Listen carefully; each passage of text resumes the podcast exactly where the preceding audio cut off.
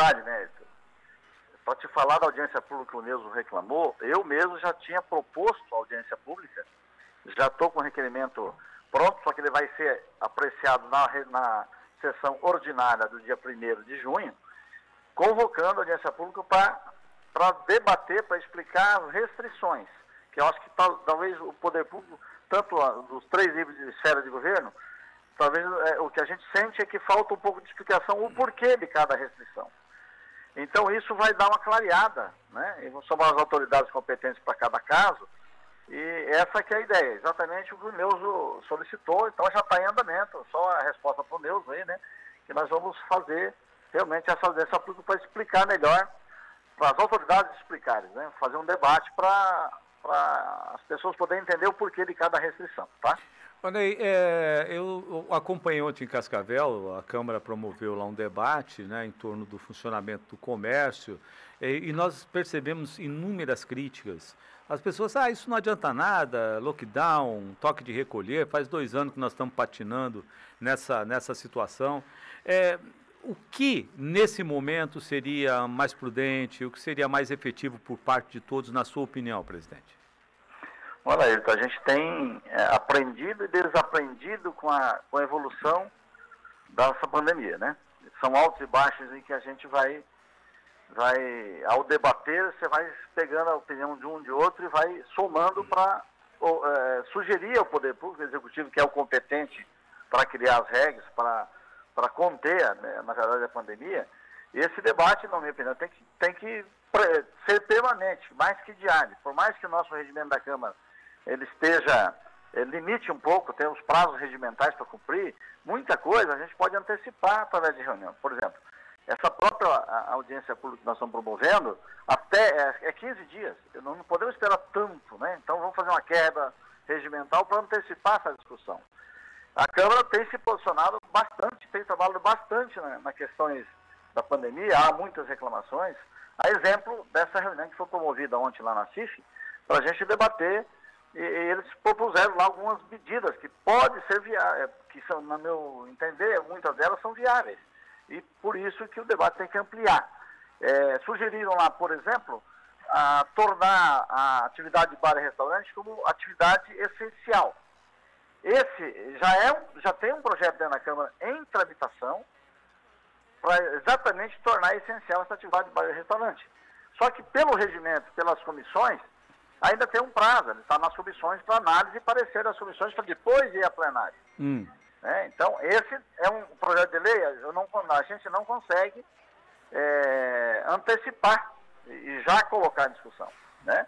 Então, é, outras reivindicações de abertura, por exemplo, já deu resultado dessa reunião de ontem, e nós trouxemos à, prefeitura, ao prefeito municipal e ao comitê, é, a reivindicação de bar restaurante e, e deu efeito porque já flexibilizou para o domingo, por exemplo, pelo menos os restaurantes poderão atender com agendamento. Então já, já existe, pensando aí, né, Ayrton, é, é, a gente sabe, conciliar a vida humana com a vida econômica, tem que ter um, um certo jeito para isso, a gente não pode ser é, duro, nem tão mole de um lado ou do outro, porque nós temos uma pandemia andando e crescente, né?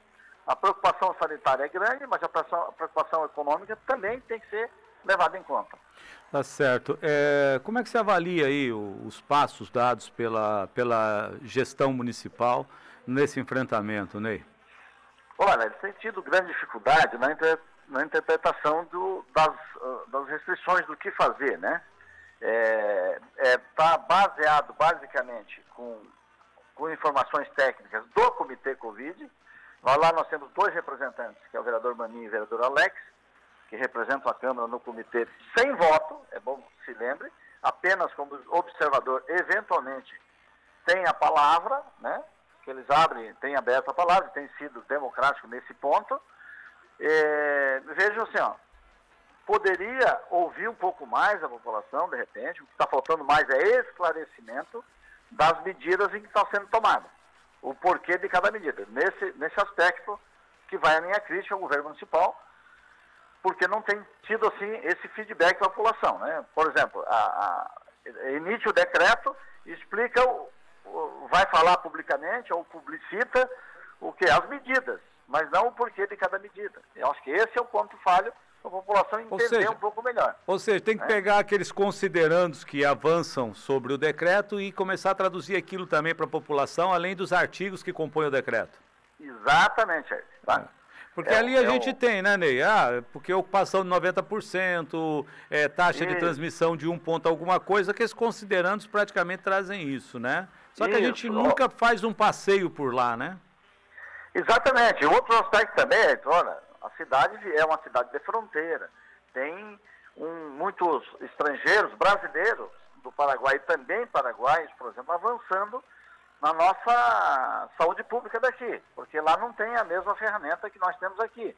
Não tem o, o a estrutura sanitária lá é, é péssima. Né? Nós temos ó, toda a vizinhança da região aqui que também adentro veio buscar o serviço de saúde em Foz do Iguaçu. Tudo isso não entra na estatística. Né?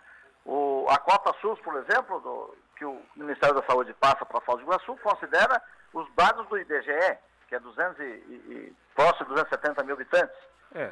e, e, não leva em consideração toda a população flutuante que a cidade tem. Então, tudo isso impacta que, no, no poder econômico que o município fica limitado para investir na saúde. Hoje, nós temos um outro problema também, que, que às vezes não é publicitado, Ayrton, é a questão dos medicamentos, dos insumos. Que não adianta nem ter dinheiro que você não vai conseguir comprar porque as indústrias já não têm mais para vender. Não, e recurso humano também, né, presidente? Olha. Exatamente. Agora... Ó, os, os, os, os, servidores da saúde já estão estafados, já não tem mais férias, estão é, dobrando turnos para poder dar conta de tudo isso. Bastante, é, é, vamos dizer assim, do ponto de vista é, lesado, não sei se seria a palavra correta, mas estão cansados, né? É. E, não, e, e, nesse momento não há como contratar novos profissionais também. É. Então, veja, é uma série de circunstâncias em que leva o poder público a tomar certas atitudes que a população não está entendendo. Ele, tá ele olha só a restrição. E aí é que é o ponto que eu digo, e que vocês aí da, da, da comunicação, vocês comunicadores, têm ajudado bastante nesse aspecto, de explicar o porquê de cada coisa, né? Tá certo. É, presidente, é, com relação aos estrangeiros, né, muitos são brasileiros que moram no Paraguai, a gente tem que olhar a política de saúde do Brasil. Né? O nosso hospital é porta aberta, não é porque o prefeito quer, nem porque o governador quer, é porque o Sistema Único de Saúde, a Constituição brasileira determinou isso, você não pode prestar, negar é, socorro, atendimento a ninguém. Né? Então, a nossa condição... É uma questão é. questão monetária, né? É, exato. E aí você também tem a questão das políticas públicas e da pactuação de serviços, né? Mas o município Isso. já tentou várias vezes, o CIS Fronteira era uma vergonha, o que repassavam para que Foz do Iguaçu atendesse no hospital municipal. É. Os moradores da fronteira era um, uma vergonha, para dizer que passava alguma coisa mesmo. Presidente, está na, na prefeitura agora, que reunião é essa que está acontecendo aí? Nós estamos falando reunião com o pessoal da AF, CAL e CREA, é, para a gente ajudar reivindicar, na verdade, a encontrar as alternativas para agilização dos processos de construção de alvará e de habite da prefeitura. Esse é um assunto e o outro assunto é também em relação à Casa Fácil. Está conosco aqui o pessoal do CREA, que quer fazer um convênio com, com o município para agilizar os procedimentos de, de edificações até uma certa metragem. É esses assuntos que nós estamos tratando aqui para agilizar os procedimentos.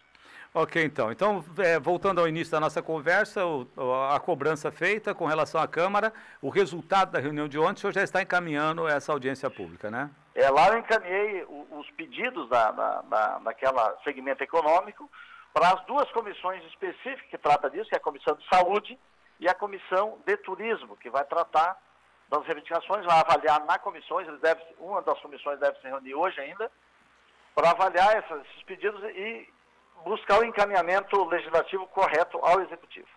Ok, então muito obrigado, viu, presidente Ney Patrício, por suas... Obrigado,